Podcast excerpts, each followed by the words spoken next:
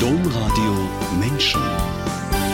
Podcast. 3 mal 3 ist 0 ist 0, singt der berühmte Lehrer Welsch, der ein Traum von einem Lehrer war in dem ebenso berühmten Karnevalslied. Karl Becker war nicht nur Schulleiter an der Schule oder präziser der Nachfolgeschule von Lehrer Welsch, sondern er war auch genauso sozial engagiert. Eine Sendung darüber, wie Kinder singen und lachen und so glücklich wie möglich lernen. Wie das geht, dass Kinder an einer Schule singen und lachen und glücklich lernen, das will ich heute von Karl Becker lernen. Herzlich willkommen, Karl Becker. Herzlich willkommen, sage ich nur. Wir sind hier an Ihrer alten Schule in Köln am großen Griechenmarkt, an der Sie eigentlich schon lange nicht mehr sind. Aber ich sag mal, weg sind Sie auch nicht, oder?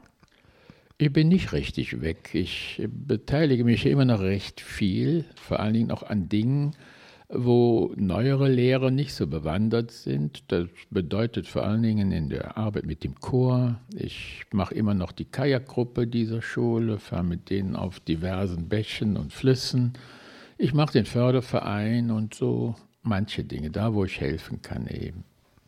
Herzlich willkommen alle, die eingeschaltet haben oder sich diesen Podcast heruntergeladen haben. Mein Name ist Angela Krumpen. Karl Becker, diese Sendung, dieser Podcast ist natürlich in ganz Deutschland zu hören, nicht nur im Rheinland, zum Beispiel auch in München und in Bayern. Da in München und in Bayern hat man mit Fastelovend ja nicht wirklich viel am Hut. Sie sind aber an Karneval einmal mit ihrem Schulchor, den Sie gerade schon erwähnt haben, eine ganze Woche nach München gereist. Das hört sich so an wie eine Reise in die Karnevalsdiaspora. Hatten Sie eine Mission? Ja, eigentlich mehr oder weniger durch Zufall. Wir haben bei unserer musikalischen Arbeit sehr viel Berührung und Zusammenarbeit mit dem Blackfish, schon viele, viele Jahre. Und äh, daraus ergab sich, die Blackfish machten ein Konzert in München. Es gibt in München den Verein Köln-Münchener Freunde. Köln-Münchener Karnevalsverein. Also, Köln-Münchener Karnevalsfreunde.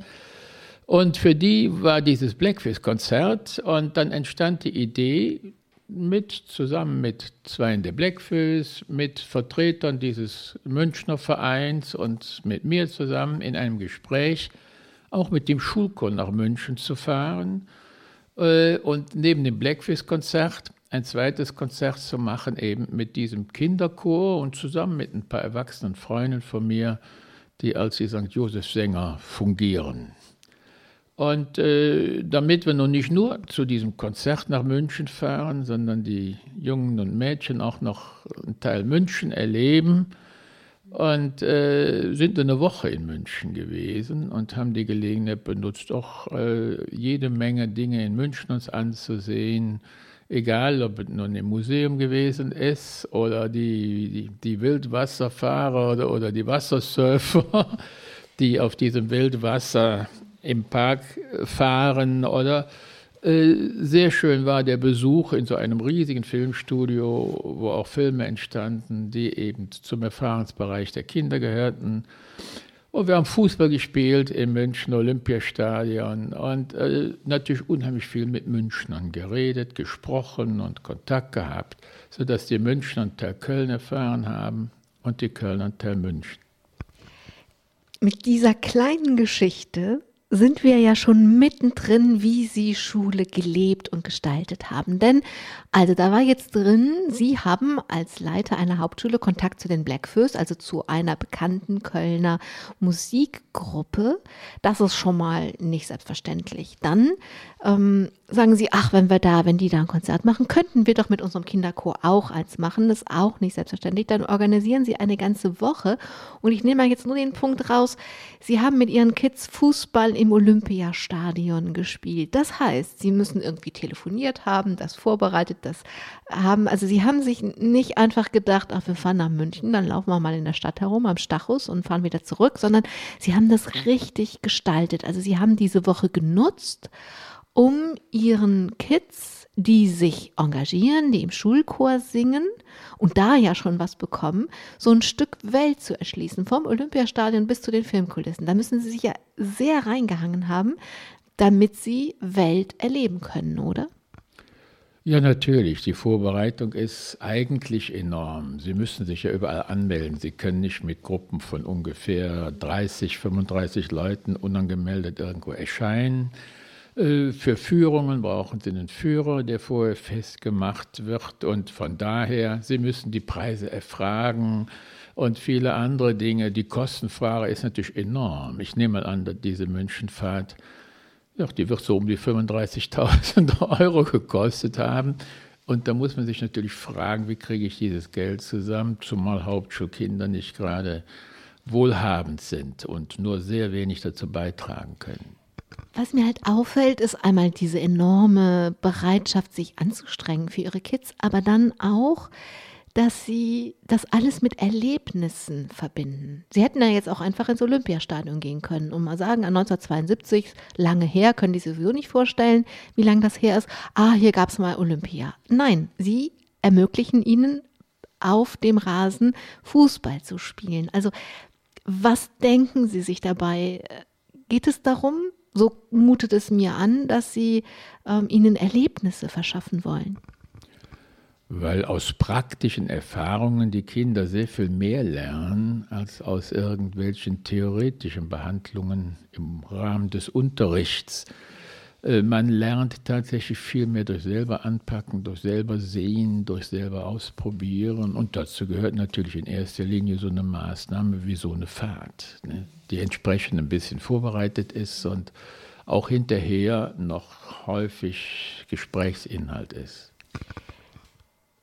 Was haben die Kids damals von dem Konzert gesagt? Wie war das für sie in München, für Menschen zu singen, die in München leben und Kölner Karneval haben wollen?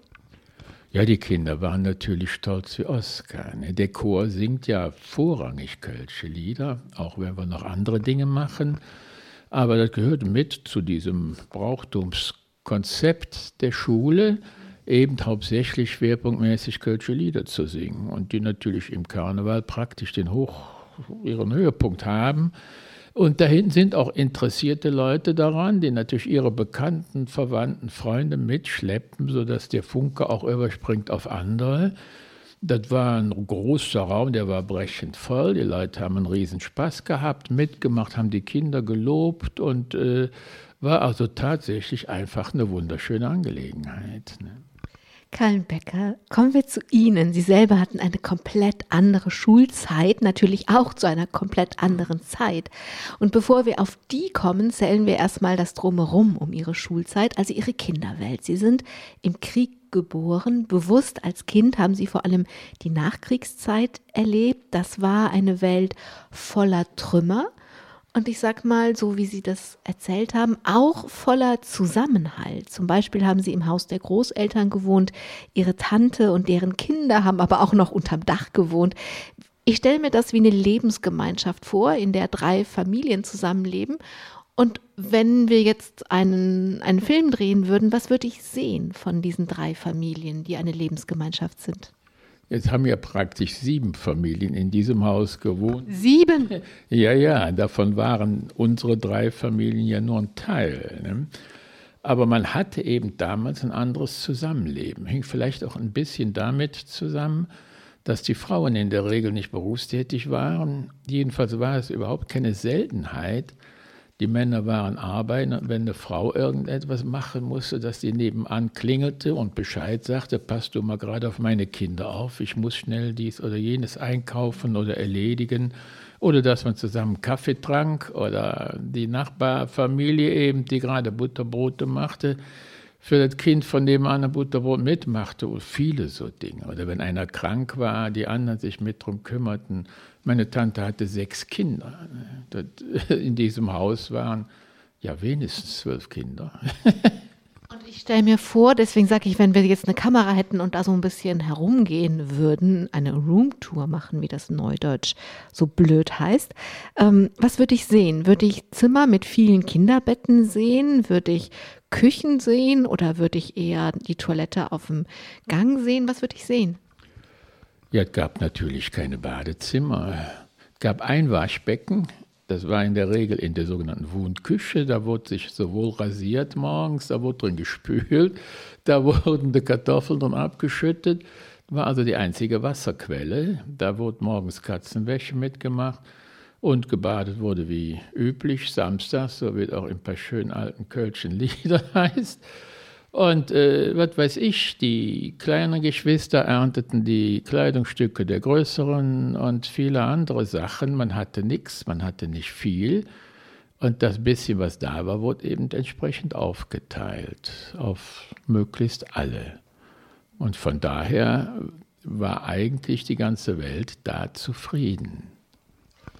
Ihr Großvater, Ihr Großvater, der mit im selben Haus, also umgekehrt, Sie haben im Haus der Großeltern gelebt mit Ihren Eltern, war eingebunden in die sogenannte Entnazifizierung. Ihr Großvater wusste also ziemlich genau, wer in der Nazizeit für was verantwortlich oder nicht verantwortlich war. Wie schwer war es, mit diesem Wissen umzugehen und zu leben? Ja, dieses Wissen kam ja erst viel später. Ne? Mein Großvater hatte, weiß ich, ob das überall so üblich war, seinen Schrank, seinen verschlossenen im Wohnzimmer stehen, wo keiner Zugang hatte, solange er lebte. Und ich habe erst viel später im Grunde genommen genauer erfahren, worin diese Tätigkeit bestand. Nach dem Krieg wurden also sogenannte Entnazifizierungsausschüsse gebildet die in so kleinem regionalen Bereich äh, sich damit beschäftigten, wer nun während des Dritten Reichs äh, sich wie verhalten hatte im Rahmen der NS-Zeit und Methoden und so weiter.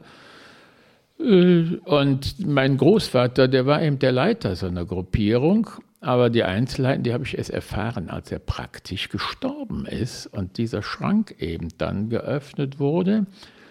Und da der Ordner stand oder die Ordner praktisch mit Protokollen aus diesem Entnazifizierungsausschuss, sodass ich da erst gesehen habe, dass der Herr sowieso von nebenan als Blockwacht tätig war und die Leute angeschissen hat und ähnliche Dinge.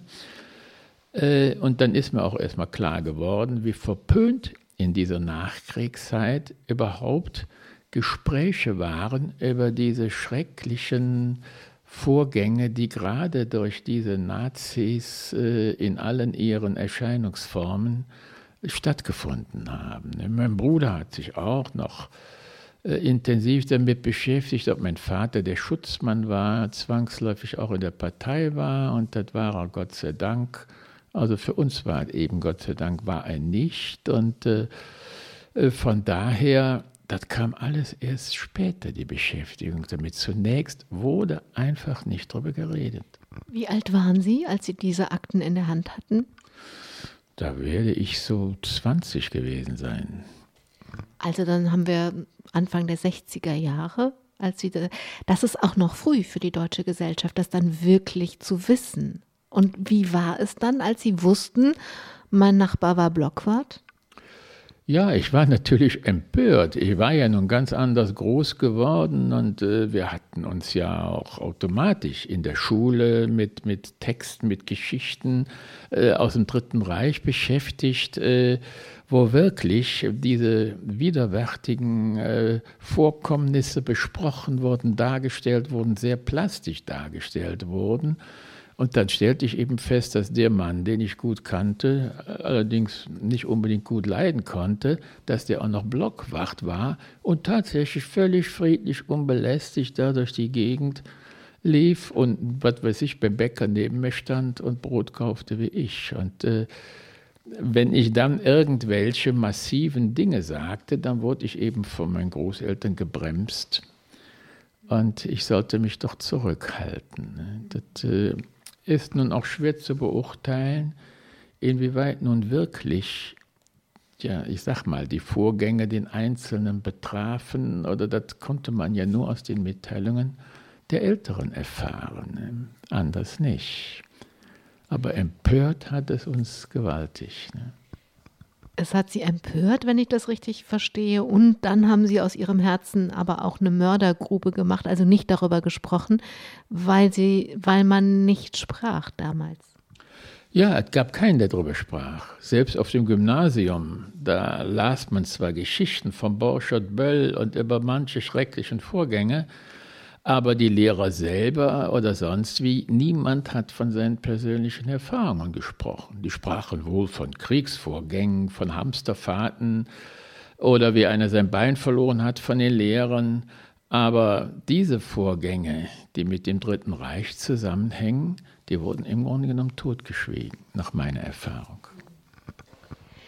Karl Becker, es gab ein einschneidendes Erlebnis, als Sie zehn waren, weil Ihr Vater wurde schwer krank. Zwei Jahre später ist er gestorben. Würden Sie sagen, Sie sind als Jugendlicher quasi vaterlos aufgewachsen oder war der Großvater, waren einfach, weil es so eine Lebensgemeinschaft gab, genug andere väterliche Figuren da?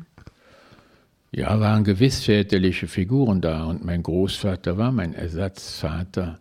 Aber ich glaube nicht, dass man den Vater so zur Gänze ersetzen kann. Ich habe ihn schon vermisst. Ich hatte auch noch eine zwei Jahre ältere Schwester und einen sieben Jahre jüngeren Bruder. Wir waren also drei Kinder, die dann ohne Vater waren. Und äh, habe ich lange Zeit vermisst und äh, der ist auch unersetzlich, auch wenn mein Großvater unbezahlbar war. Ne?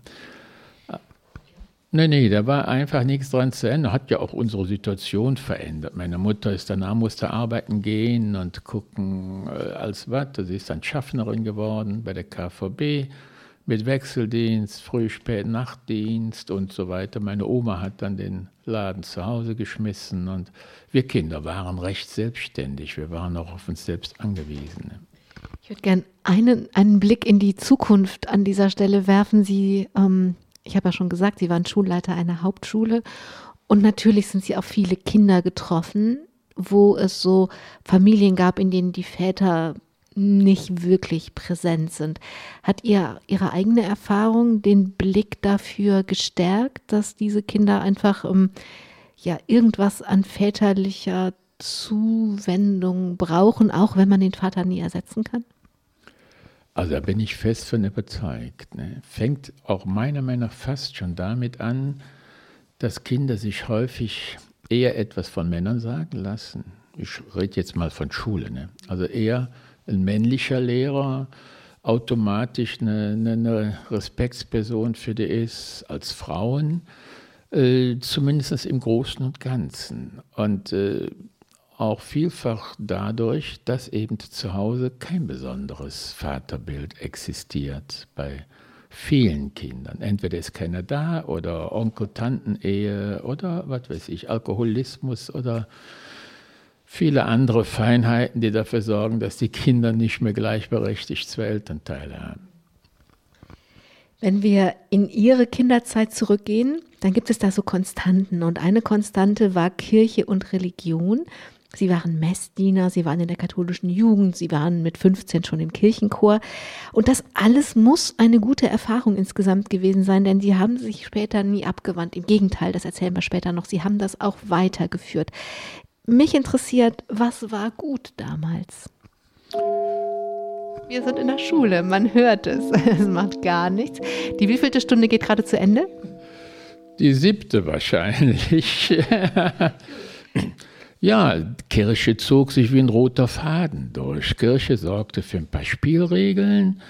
Äh, Kirche habe ich auch zu großen Teilen als, als Hilfe kennengelernt, sowohl in der Nachkriegszeit, die dafür sorgte, dass auch ich zum Beispiel in den großen Ferien für drei Wochen in die Eifel geschickt wurde, auf dem Bauernhof, äh, bis dahin, dass Familien geholfen wurde, wo der Vater aus dem Krieg nicht mehr wiederkam.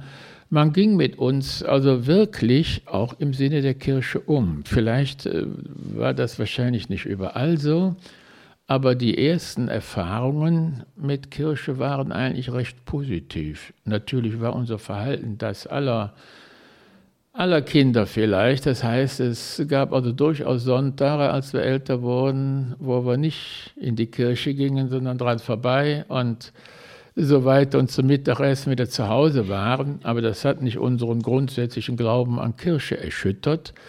und an das, was in Kirche passiert. Es gab diese, diese katholischen Jugendgruppierungen, die eben Gemeinschaften darstellten, wo Fußball gespielt wurde, wo mit weggefahren wurde, wo mit gewandert wurde. Und von daher war Kirche völlig normal. Man hat auch nicht versucht, uns mit aller Gewalt fromm zu machen, weder zu Hause noch in der Kirche, wo ich groß geworden bin.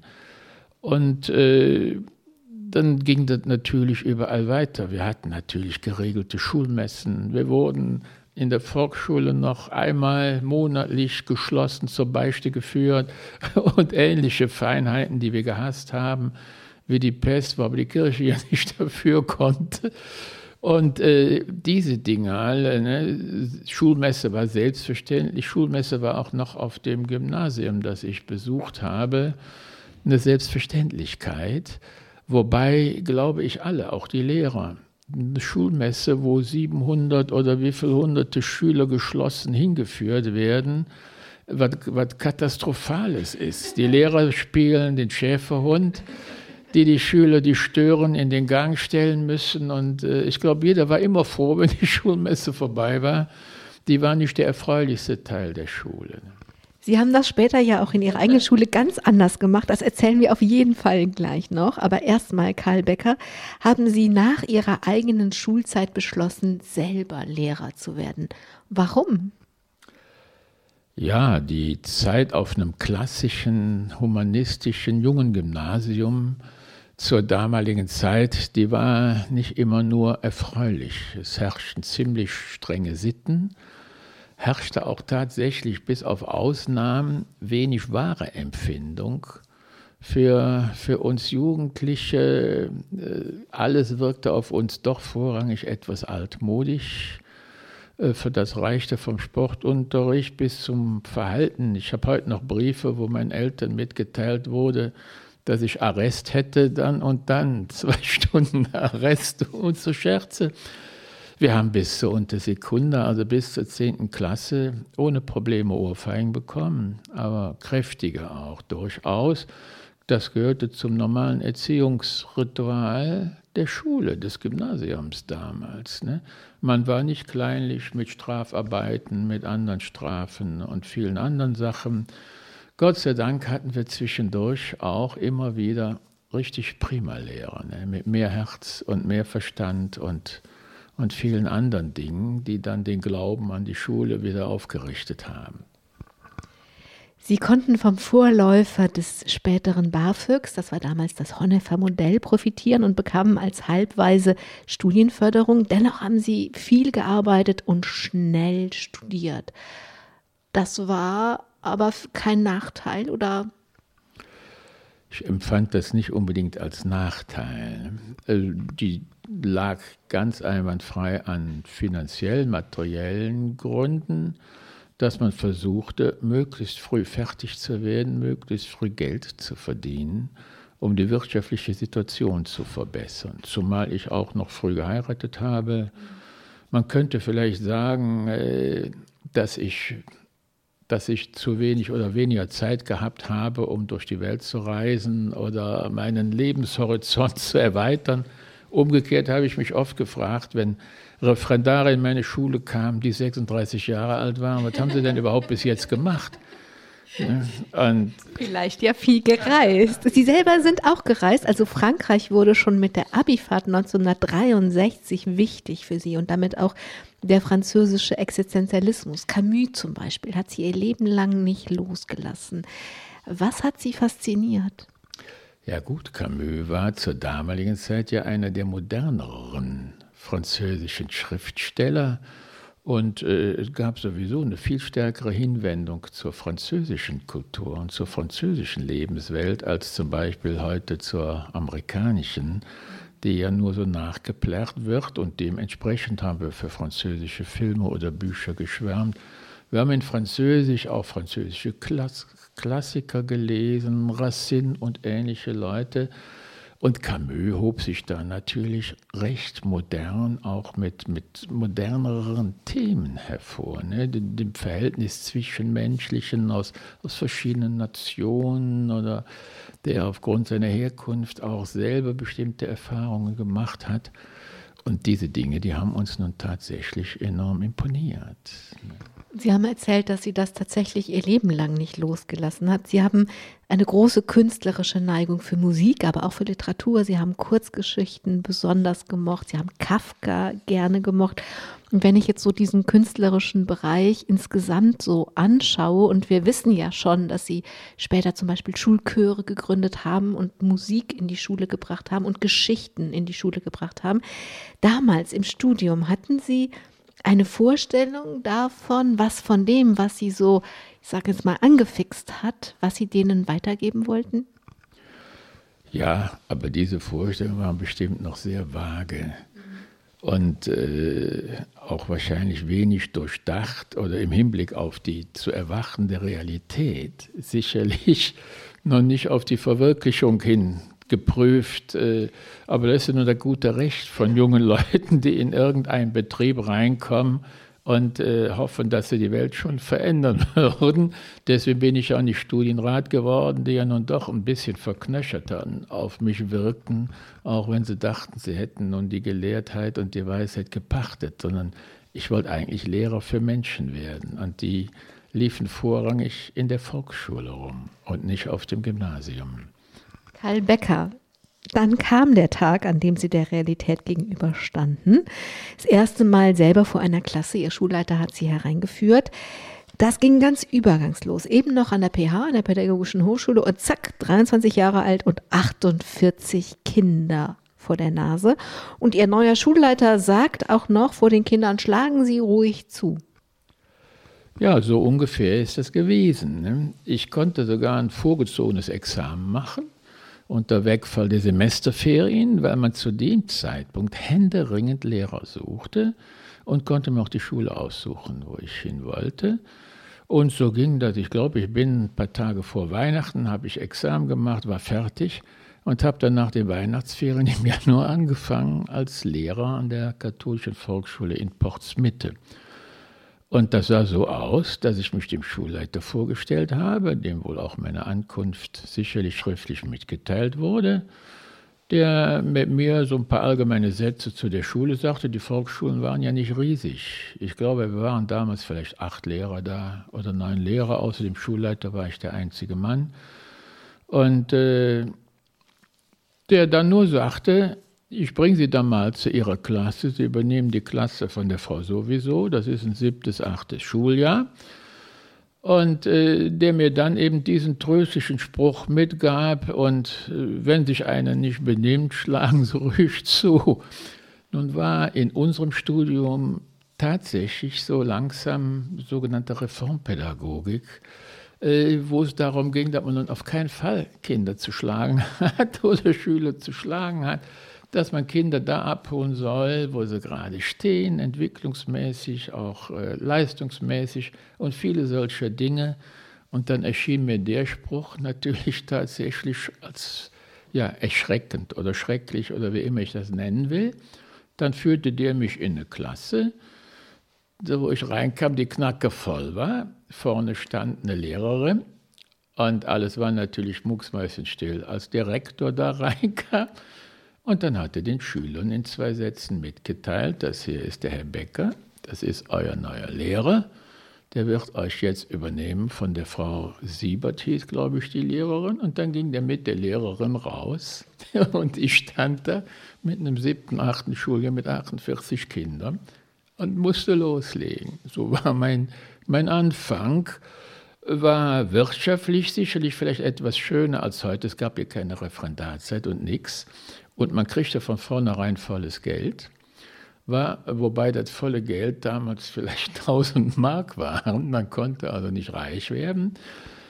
Und äh, man war nur sogenannter Junglehrer, hatte einmal im Monat Junglehrerarbeitsgemeinschaft. Das machte dann auch mein Schulleiter, der auch mein Mentor war und sonst was alles.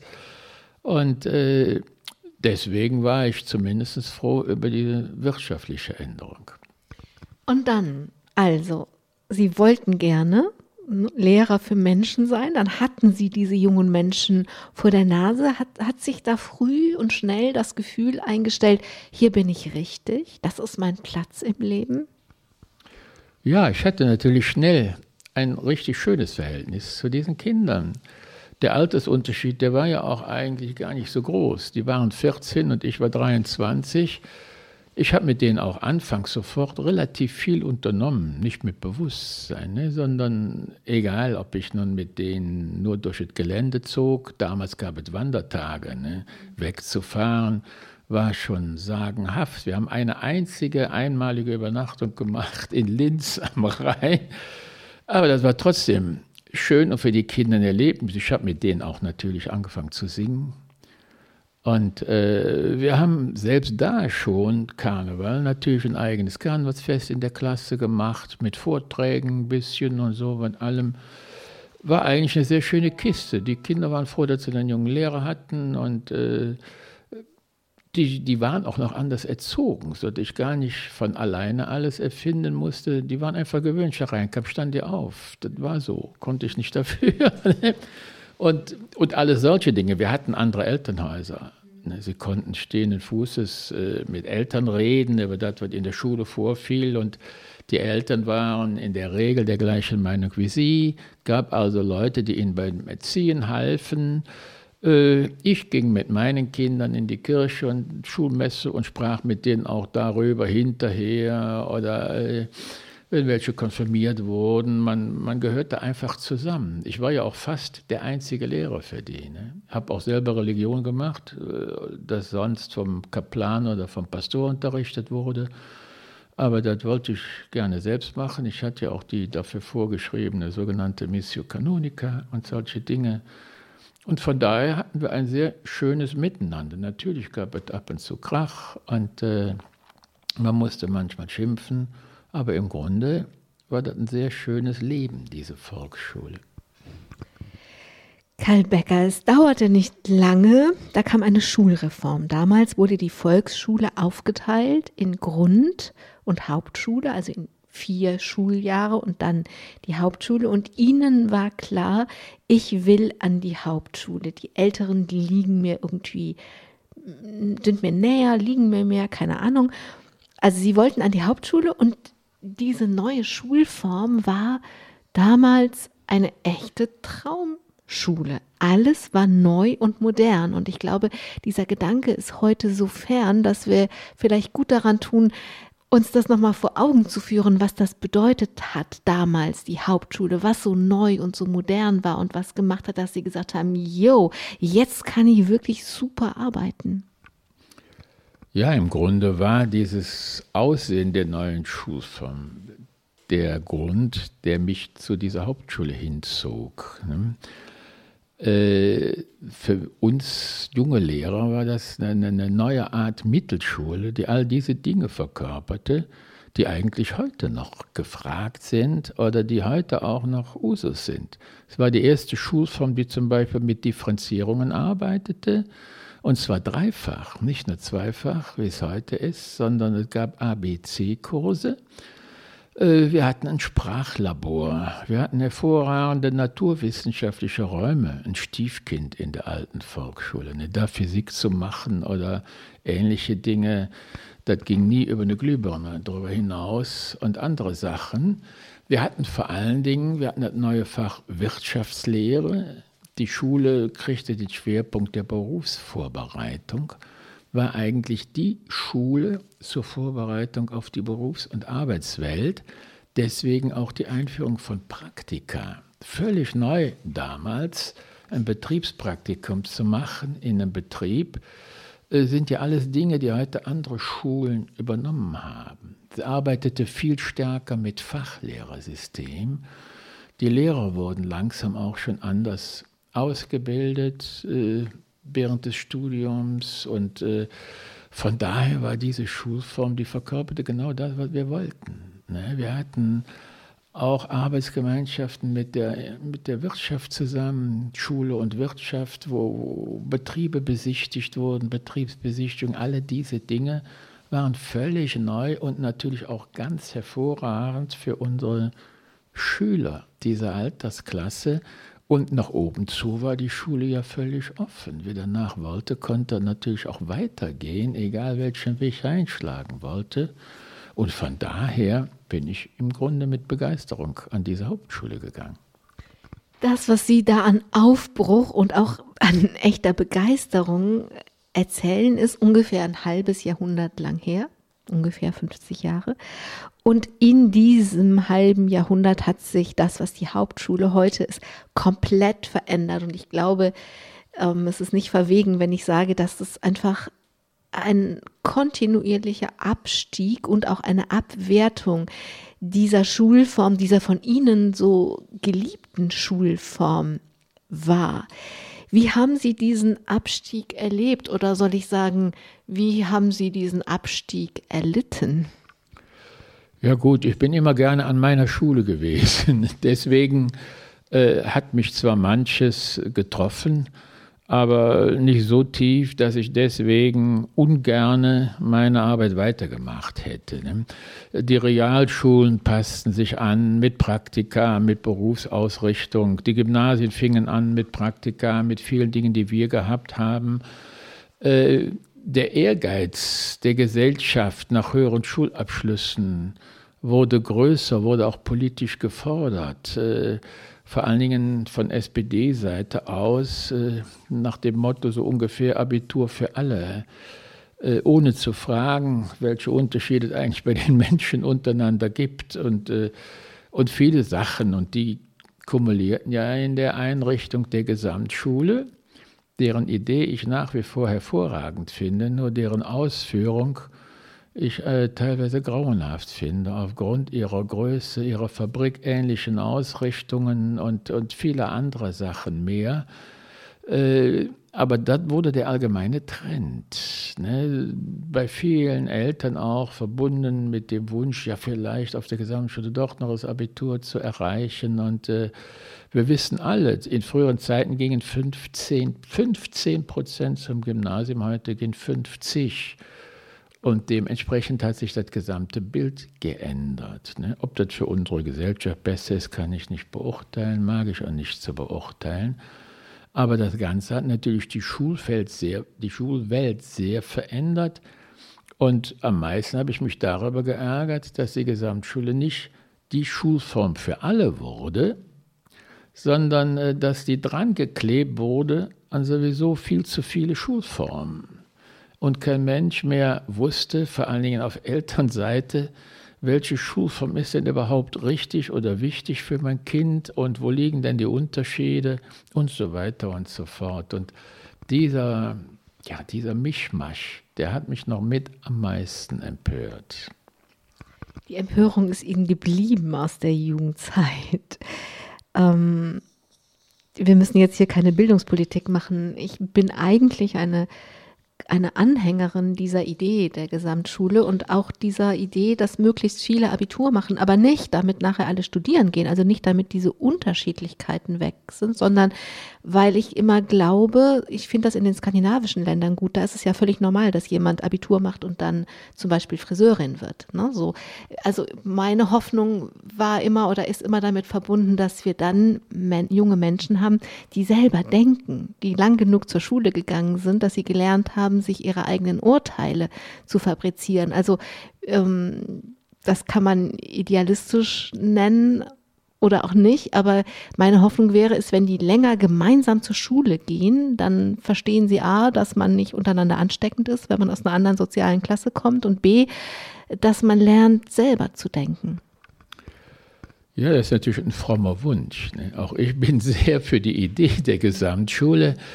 Äh, ich frage mich eben nur immer mehr, wo die Individualität des Menschen bleibt. Die Menschen sind nun mal nicht gleich, Gott sei Dank, sondern sie unterscheiden sich sehr. Äh, nach Vorlieben, nach, nach, sie unterscheiden sich schon alleine genetisch, äh, nach, nach Umständen, Lebensumständen, Elternhäusern, vielen anderen Dingen mehr. Und ich hätte natürlich gerne gesehen, dass man dem mehr Rechnung trägt. Und mittlerweile wissen wir ja nun alle, dass wir auch gute Schreiner brauchen oder Dachdecker oder Installateure, dass da viel verlangt wird und so weiter. Deswegen kann ich eben nicht alle in einen Topf stecken. Ne? Das ist eben eine Sache, die mich sehr dabei gestört hat. Und äh, auch die Größenordnung, wenn ich an kleinere Schulen gewöhnt war, da wurde sich A mehr über einzelne Schüler unterhalten, durchaus auch positiv unterhalten. Es wurde auch viel mehr geholfen bei der Berufswahl, äh, bei dem Aussuchen der Dinge. Ne? Es kam Berufsberater in die Schule, viele andere Sachen mehr. Und gute Schüler konnten immer weiterkommen, war nie ein Problem. Und auch zu meiner Zeit konnten arme Schüler durchaus aufs Gymnasium. Wir hatten kein Geld zu Hause. Und trotzdem konnte ich diese Gymnasien besuchen. Und in meiner Klasse waren eine Menge Schüler, deren Väter im Krieg geblieben waren und die Mütter waren Witwen und ernährten sich über Näharbeiten oder Ähnlichem. War überhaupt kein Grund, kein Abitur zu machen. Ne? Und deswegen, äh, es gab immer den zweiten Bildungsweg, wo auch viele darüber gegangen sind, die begleitet wurden noch von, ja, von berufspraktischen Erfahrungen, die sie zwischendurch noch gemacht haben, vom Umgang mit Menschen. Hat nie geschadet, dass sie ein bisschen älter geworden waren. Und diese Dinge, die vermisse ich ein bisschen und habe manchmal den Eindruck, die werden heute ersetzt durch vergleichende Arbeiten, schon in der Grundschule. Das steigert sich dann in der Mittelschule und geht hin bis zum Abitur. Äh, alle kriegen das gleiche Blatt vorgelegt, alle sollen die gleichen Kreuzchen machen und äh, ob das unbedingt zur Menschwerdung taugt, wage ich zu bestreiten. Hätte auch der Lehrer Welsch bestritten. Zu dem kommen wir gleich wieder. Karl Becker, Sie waren ein begeisterter Lehrer. Aber irgendwann war klar, wenn ich jetzt hier weiter begeistert sein will, dann muss ich Schulleiter werden. Warum wollten Sie das? Oder ich frage mal anders, warum mussten Sie das? Ne, warum war das eine Notwendigkeit, dass Sie Schulleiter wurden? Welche Not musste denn gewendet werden? Ja gut, man, äh, viele Lehrer jammern ja, dass ihnen nicht möglich ist, so zu arbeiten, wie sie es gerne tun würden. Ne? Da gehört natürlich ein kleines bisschen Initiative zu. Vielleicht auch manchmal ein bisschen. ein kleines bisschen. Ein bisschen mehr als ein kleines bisschen, oder? Ja, ja, es gibt natürlich auch, Schulen sind Betriebe mit unterschiedlichen Leuten, mit unterschiedlichen Mitarbeitern und auch mit unterschiedlichen Chefs. Und äh, wenn man jetzt eine bestimmte Vorstellung hat, wie man seinen Job richtig macht, dann muss man natürlich auch versuchen, äh, nach Möglichkeit diese Sachen durchzusetzen. Vernünftigen Argumenten bleibt man ja offen. Man reibt sich ein bisschen ab, auch mit Kollegen und vielen anderen Dingen. Und äh, ich war ja schon Konrektor geworden. Und äh, worüber mein alter Chef sicherlich sehr froh war, weil es gibt auch die Möglichkeit, die Schule zu wechseln, indem man befördert wird. Und dann in der Hauptschule, in der ich dann Konrektor war, habe ich schon relativ selbstständig arbeiten können. Aber der Schulleiter war eben der Meinung, dass das Wichtigste ist, wer nun Chef im Laden ist. Und äh, das führte zu, ja, zu so leichten Reibereien und äh, Auseinandersetzungen, die dann letztendlich beim RP landeten. Das ist ja unsere nächste richtige vorgesetzte Behörde. Das ist der Regierungspräsident. Ja, und, äh, und dadurch wurden die auf mich aufmerksam. Und äh, dann bin ich von daher im Grunde genommen ja, motiviert worden, unterstützt worden, äh, doch selber Schule zu machen eine Idee, die mir früher eigentlich sehr fremd war. Ich bin gerne Lehrer geworden und nicht gerne Schulleiter. Da hat sich auch nicht viel dran geändert. Ich bin auch jetzt noch gerne in der Schule und es tut mir überhaupt nicht leid, dass ich nicht Schulleiter bin. Aber das hat natürlich tatsächlich, haben diese ja, Schwierigkeiten zwischen der Schulleitung und mir dazu geführt, dass sowohl die Idee entstand und auch die Unterstützung von RP-Seite aus Damals wurden auch noch Schulen über unsere Dienstvorgesetzten besetzt, ne? nach einem bestimmten Schlüssel. Ich weiß nicht, ob das heute noch so ist. Ich glaube nicht. Und als dann diese Schule hier frei wurde am großen Griechenmarkt, eine katholische Hauptschule, äh, kam man äh, vom RP aus, schlug man mir vor, mich doch darum zu bewerben. Und das habe ich dann getan und dementsprechend die Revision gemacht und bin dann hier Schulleiter geworden. Und man kann sich die Arbeit eines Schulleiters durchaus so vorstellen wie die Arbeit eines Selbstständigen. Man muss natürlich sich an bestimmte Regeln halten, völlig klar. Äh, man muss äh, ein bisschen im Umgang mit Kollegen bewandert sein, sich da ein bisschen reinfühlen können und viele andere Sachen. Man muss im Team arbeiten können. Da, natürlich sind da bestimmte Sachen notwendig, auch schulrechtliche und, und, und viele Dinge mehr. Aber man kann einer Schule schon bestimmte Schwerpunkte geben und eine bestimmte Prägung geben. Und da hier nun diese Schule am großen Griechenmarkt liegt, direkt an der Kajasse, auf der anderen Seite, wo die alte Kajas-Schule stand, die ist im Krieg zerstört worden, da hat man ein Wohnhaus hingebaut und dann hat man hier auf die andere Straßenseite die neue Schule an der Kajas hingesetzt. Und äh, dem fühlte nicht nur ich, sondern auch ein großer Teil der Lehrerschaft natürlich sich verpflichtet, dann auch im Sinne der Kölschen Schule, der Kölner Schule des Brauchtums praktisch, da einen Schwerpunkt mit drauf zu legen und dementsprechend haben wir sehr viel daran gearbeitet. Das ist dann auch der direkte Zusammenhang zu diesem berühmten Karnevalslied mit dem Lehrer Welsch, was ich am Anfang der Sendung hatte. Den gab es ja wirklich und das war ja ein offensichtlich begnadeter Sonderpädagoge weit vor seiner Zeit.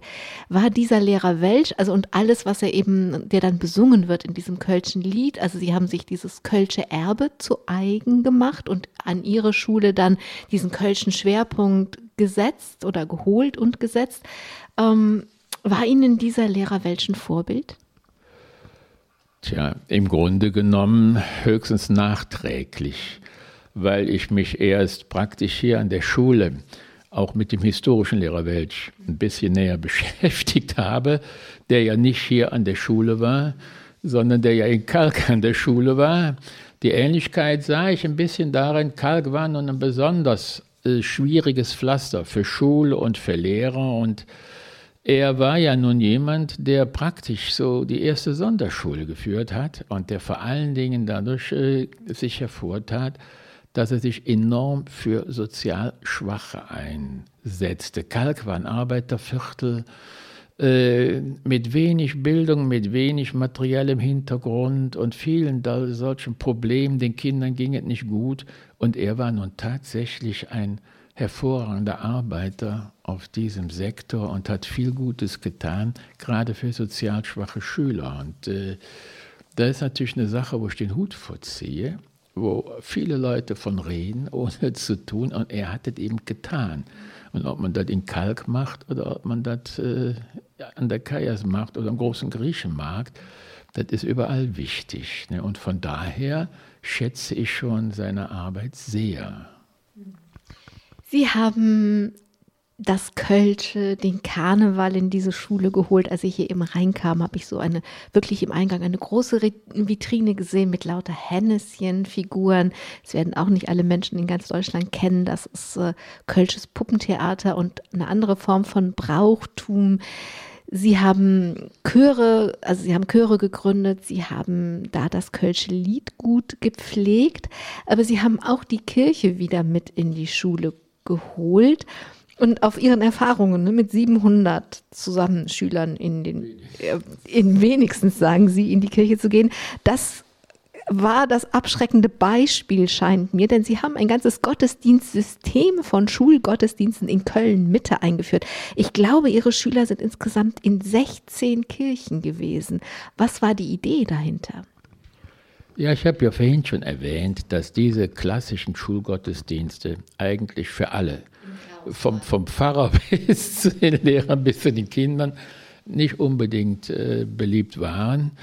Und äh, nun war ich ja, die Hauptschule war ja eine Gemeinschaftsschule und ich war ja nun 17 Jahre an der Gemeinschaftsschule gewesen und habe mich gefragt, was ist denn überhaupt eine katholische Schule? Diese Schule ist ja staatlich, das ist ja keine Schule in kirchlicher Trägerschaft, sondern ist eine staatliche, eine öffentliche Schule. Und hinkam, war sie auch sehr katholisch tatsächlich. Ne? Das heißt, man fand sicherlich, was weiß ich, mehr Katechismen und Bibeln und ähnliche Sachen hier und äh, solche Dinge mehr. Und ich habe dann versucht, wie ich zwar eine, eine, religionsfreundliche Schule machen kann, ohne aber mit diesen alten, wirklich fürchterlichen Verhaltensweisen Und ich halte den Gottesdienst, einen Gottesdienst halte ich nach wie vor für, ein, für eine Kernsache der Religion. Ne? Und deswegen muss unbedingt der Gottesdienst verändert werden oder musste, egal wie ich es nennen will. Und das fängt mit der Menge an.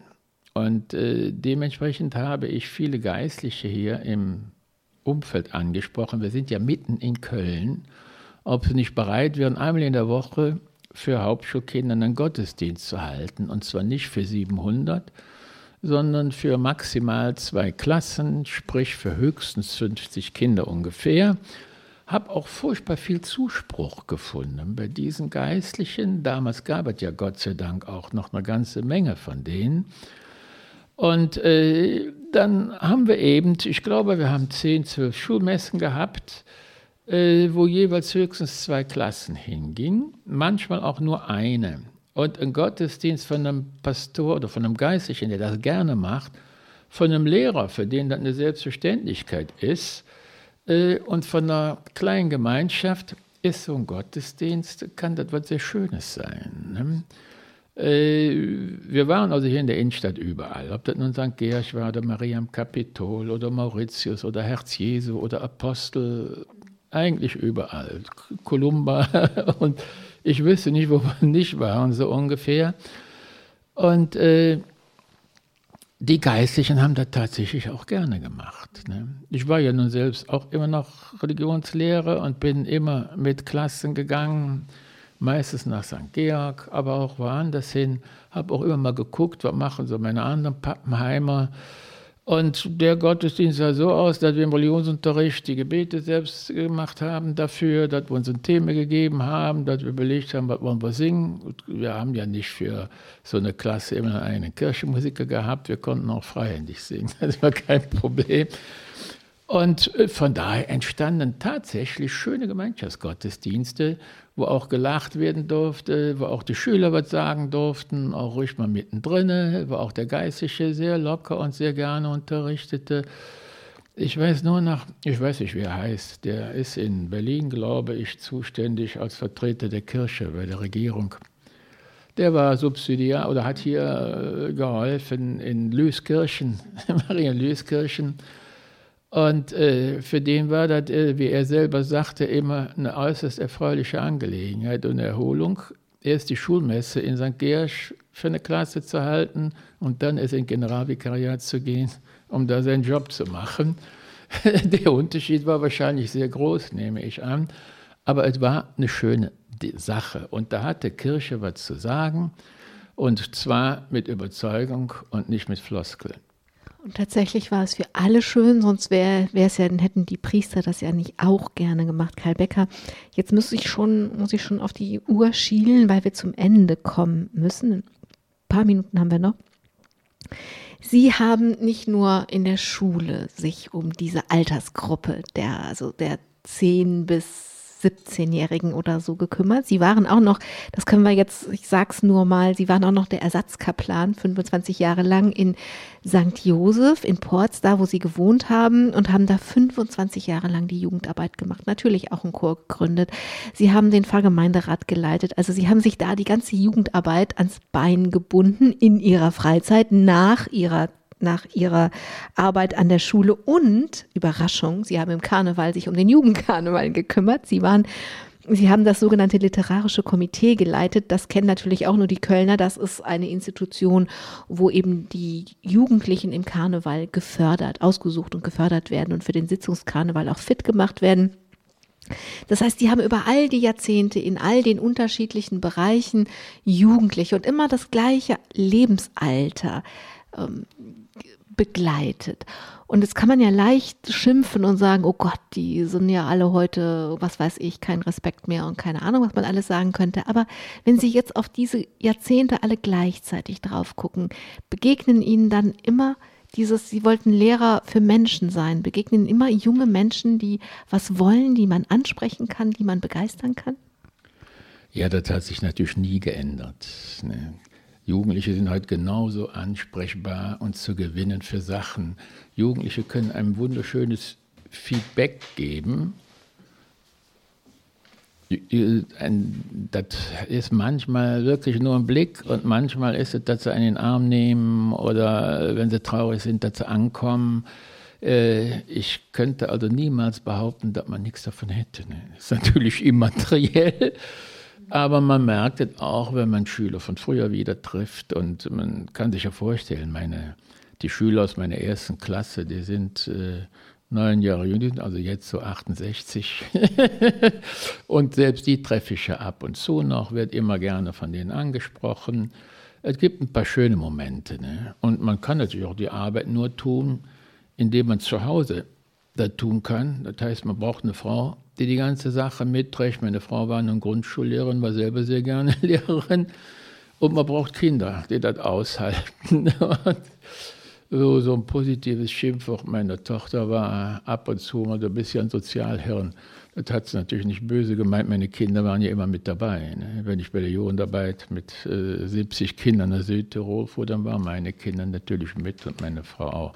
Also Kinder sind wichtig, unbezahlbar und immer noch die besseren Menschen. Karl Becker, jetzt haben wir, glaube ich, unsere Sendezeit ausgeschöpft. Aber keine Sendung von mir geht zu Ende, ohne dass sich mein Gast was wünscht. Was wünschen Sie sich? Meinen Sie für mich persönlich? Ist mir egal. wie, Sie das, wie Sie das füllen wollen. Eigentlich nicht. Momentan wäre ich froh, wenn diese Corona- Epidemie endlich beendet würde, damit viele Dinge wieder leben können. Stellen Sie sich vor, dass ein Chor, ein Schulchor anderthalb Jahre nicht proben kann, mit Masken nur probt und da gehen Gemeinschaften kaputt und viele andere Sachen. Das wäre eigentlich mein größter Wunsch momentan. Karl Becker, ich glaube, diesem Wunsch können wir uns alle alle anschließen. Ich wünsche Ihnen, dass Ihr Schulchor nicht kaputt geht. Ich danke Ihnen für diesen Einblick in ein engagiertes Lehrerleben, ein Leben für Jugendliche. Und ich danke Ihnen für das Feedback, was Sie von den Jugendlichen erzählt haben. Und ich glaube, da war jetzt genug Inspiration dabei, dass wir aufhören können zu denken, die Jugendlichen, denen ist ja, die haben keinen Respekt, mit denen ist ja gar nichts los. Am Mikrofon war Angela Krumpen. Engagieren Sie sich gut. Domradio Menschen. Weitere Informationen finden Sie auf domradio.de.